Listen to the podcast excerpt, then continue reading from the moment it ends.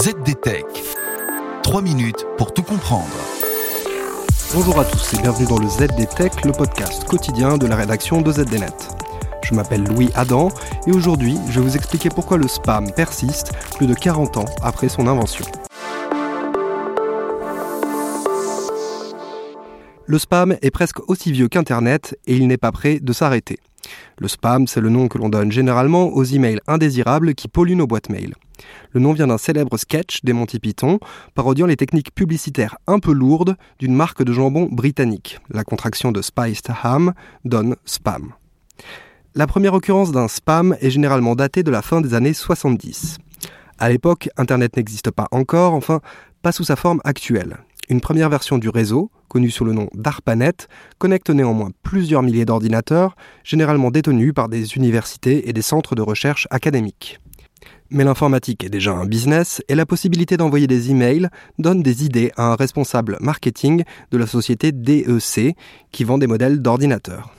En mai 1978, il décide d'envoyer un message à 400 utilisateurs du réseau afin de les inviter à une présentation de la nouvelle gamme d'ordinateurs de sa société.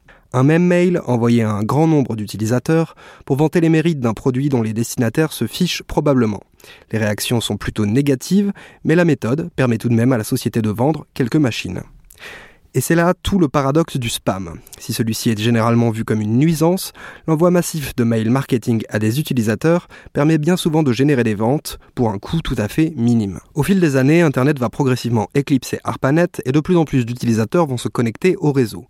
Et le spam va gagner en importance à mesure que le nombre d'internautes grandit. En 2020, Kaspersky estimait ainsi que 50% des emails envoyés sur le réseau pouvaient être qualifiés de spam une estimation prudente, d'autres sources évoquant plutôt un taux de spam proche des 80%. Les techniques de lutte contre cette nuisance ont pourtant évolué depuis les années 80. Les fournisseurs de services mail, comme Gmail, ont développé des filtres puissants capables d'identifier et de bloquer les mails en amont avant même qu'ils n'atteignent votre boîte mail.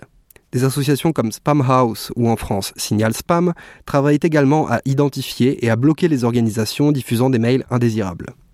Mais face à cela, les cybercriminels développent aussi de nouveaux outils pour envoyer du spam et contourner les filtres mis en place.